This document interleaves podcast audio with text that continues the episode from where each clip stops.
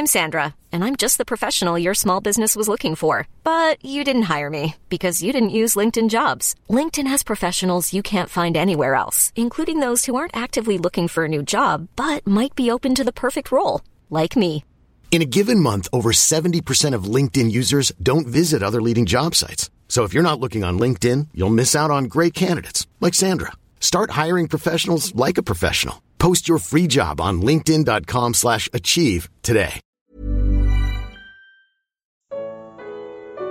Onde encontrar alegria. Evangelho de João. Comentário de Mari Persona. Jesus diz aos seus discípulos que mais um pouco e já não me verão. Um pouco mais e me verão de novo. Como assim? Ele iria morrer e ser sepultado e eles não o veriam mais até Jesus ressuscitar e ficar com ele, com eles por 40 dias. Então ele subiria aos céus e outra vez não seria visto, até voltar para buscá-los no arrebatamento da igreja, ou antes, caso eles morressem.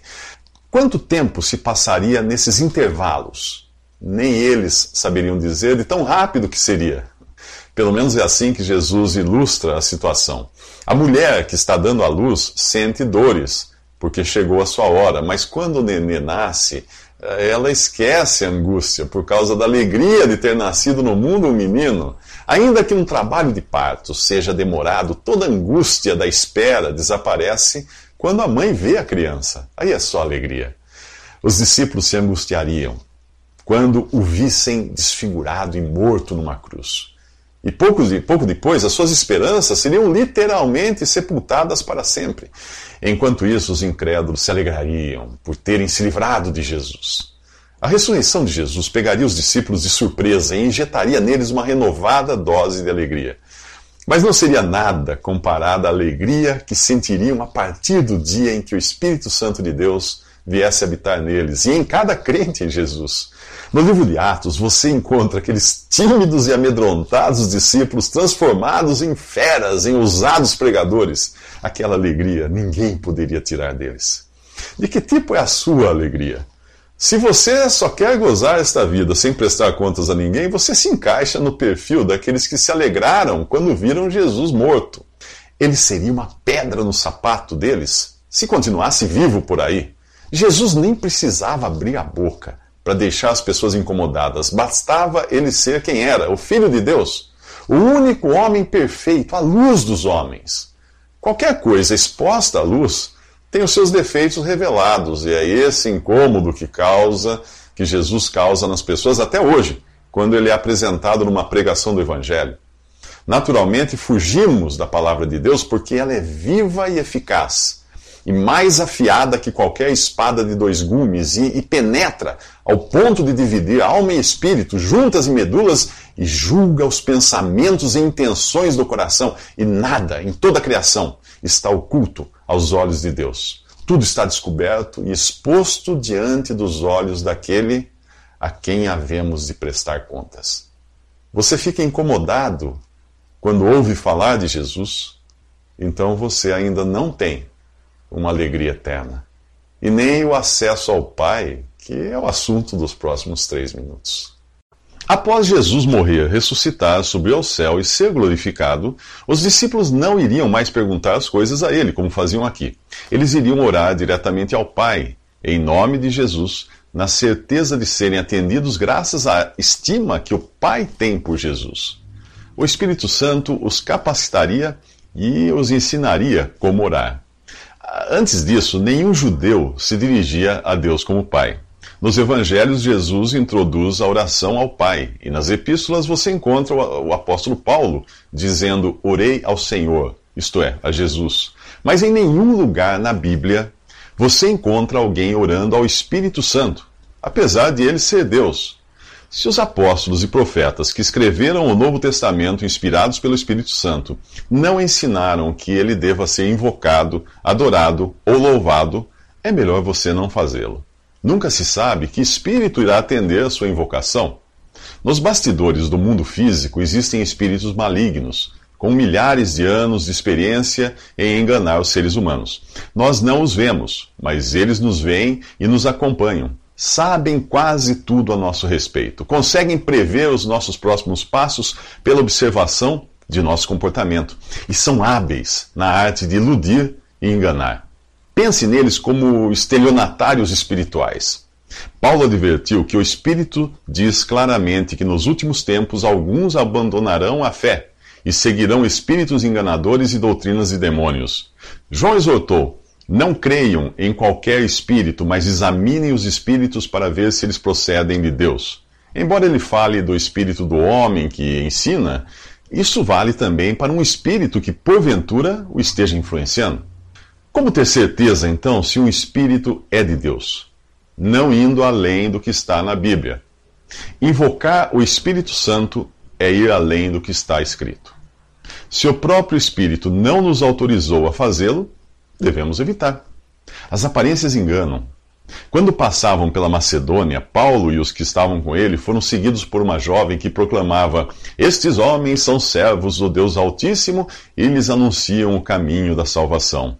Hum. Aquilo que parecia ser uma propaganda do Evangelho revelou depois ser um espírito, um espírito maligno. Agora você entende por que algumas reuniões de cristãos mais parecem rituais pagãos, com pessoas rodopiando, caindo e se debatendo no chão como se estivessem possuídas por algum espírito. Um cristão cheio do Espírito Santo não perde o domínio de si mesmo.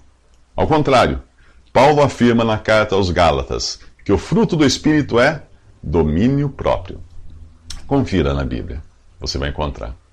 Nos próximos três minutos, Jesus se despede dos discípulos. Geralmente as coisas mais importantes são mencionadas na hora da despedida. E não é diferente nesse capítulo. Ao, ao, falar da época, quando eles teriam o Espírito Santo habitando em si, isso é a nossa época, Jesus diz: Nesse dia vocês pedirão em meu nome. E acrescenta: Não digo que pedirei ao Pai em favor de vocês. Enquanto estava aqui, Jesus orava ao Pai pelos discípulos. Em breve, eles próprios orariam por si mesmos ao Pai. Ele continua revelando uma verdade fundamental da fé cristã. Saí do Pai e vim ao mundo. Outra vez deixo o mundo e vou para o Pai.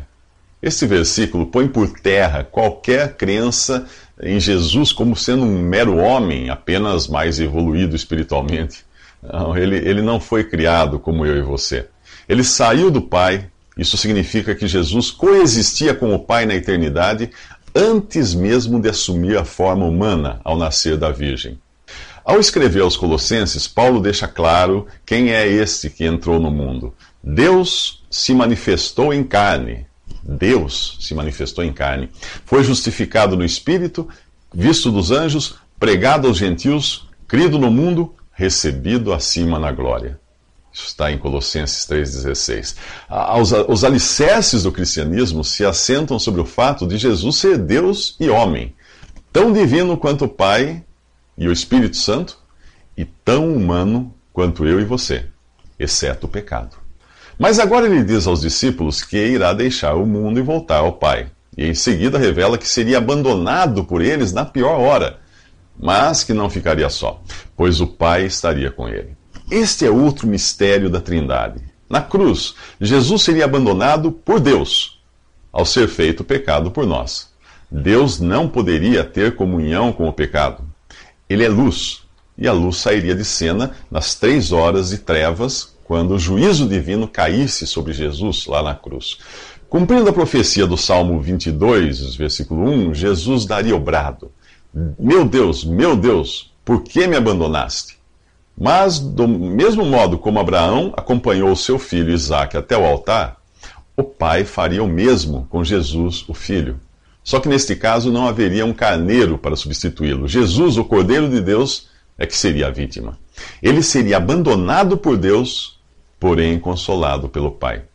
Na adversidade estarei com ele, diz o Salmo 91, versículo 15. Como pode ser isso? Deus abandona, Deus abandona Jesus mas o pai não? Parece uma contradição, não é? Ah, mas não é, mas não é. Trata-se apenas de nossa limitação humana para entender a intimidade das coisas de Deus. Aqui Jesus diz claramente aos discípulos: aproxima-se a hora, e já chegou, quando vocês serão espalhados, cada um para sua casa. Vocês me deixarão sozinho, mas eu não estou sozinho, pois meu Pai está comigo. E assim seria. Até mesmo na hora do seu brado: Deus meu, Deus meu, por que me abandonaste? Deus longe, o Pai perto. Talvez você entenda isso melhor no, nos próximos três minutos.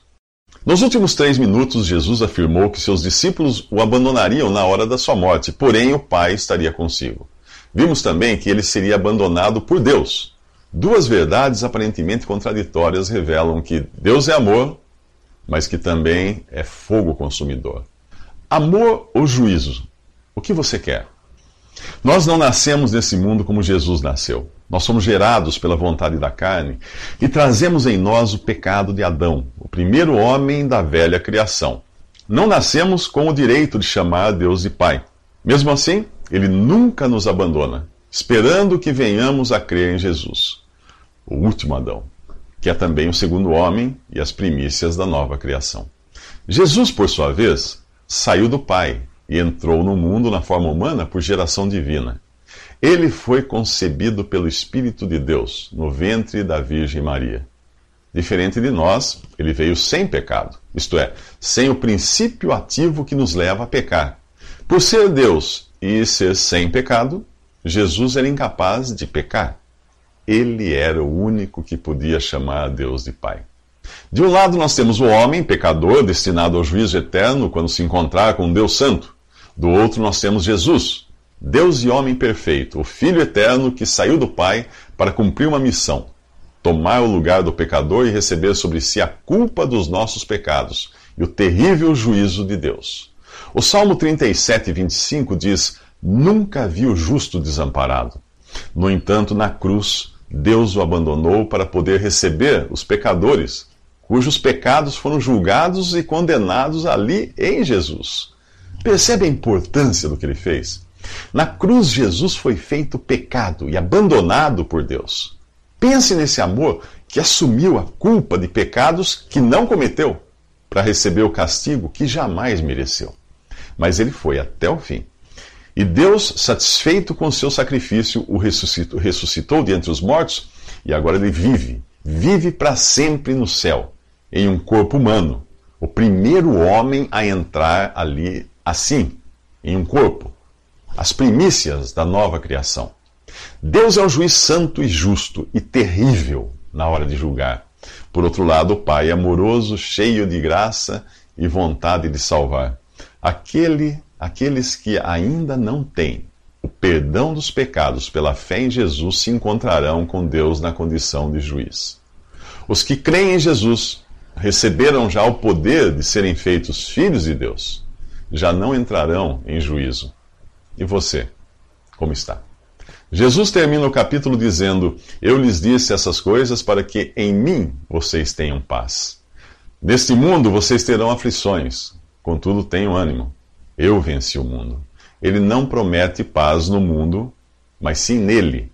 Ao contrário dos pregadores de mentirinha que estão por aí, que prometem saúde, prosperidade e paz nesse mundo, aqui Jesus prevê aflições para os seus. Mas ele venceu o mundo. Isso é suficiente para aquele que crê. Nos próximos três minutos, Jesus nos dá uma prévia do que está fazendo agora lá no céu.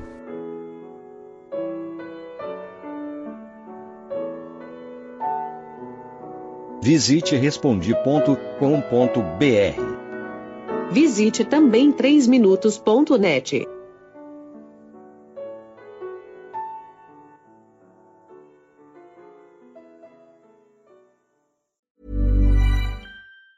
Ever catch yourself eating the same flavorless dinner three days in a row? Dreaming of something better? Well, HelloFresh is your guilt-free dream come true, baby. It's me, Kiki Palmer. Let's wake up those taste buds with hot, juicy pecan-crusted chicken or garlic butter shrimp scampi. Mm. Hello Fresh. Stop dreaming of all the delicious possibilities and dig in at HelloFresh.com. Let's get this dinner party started.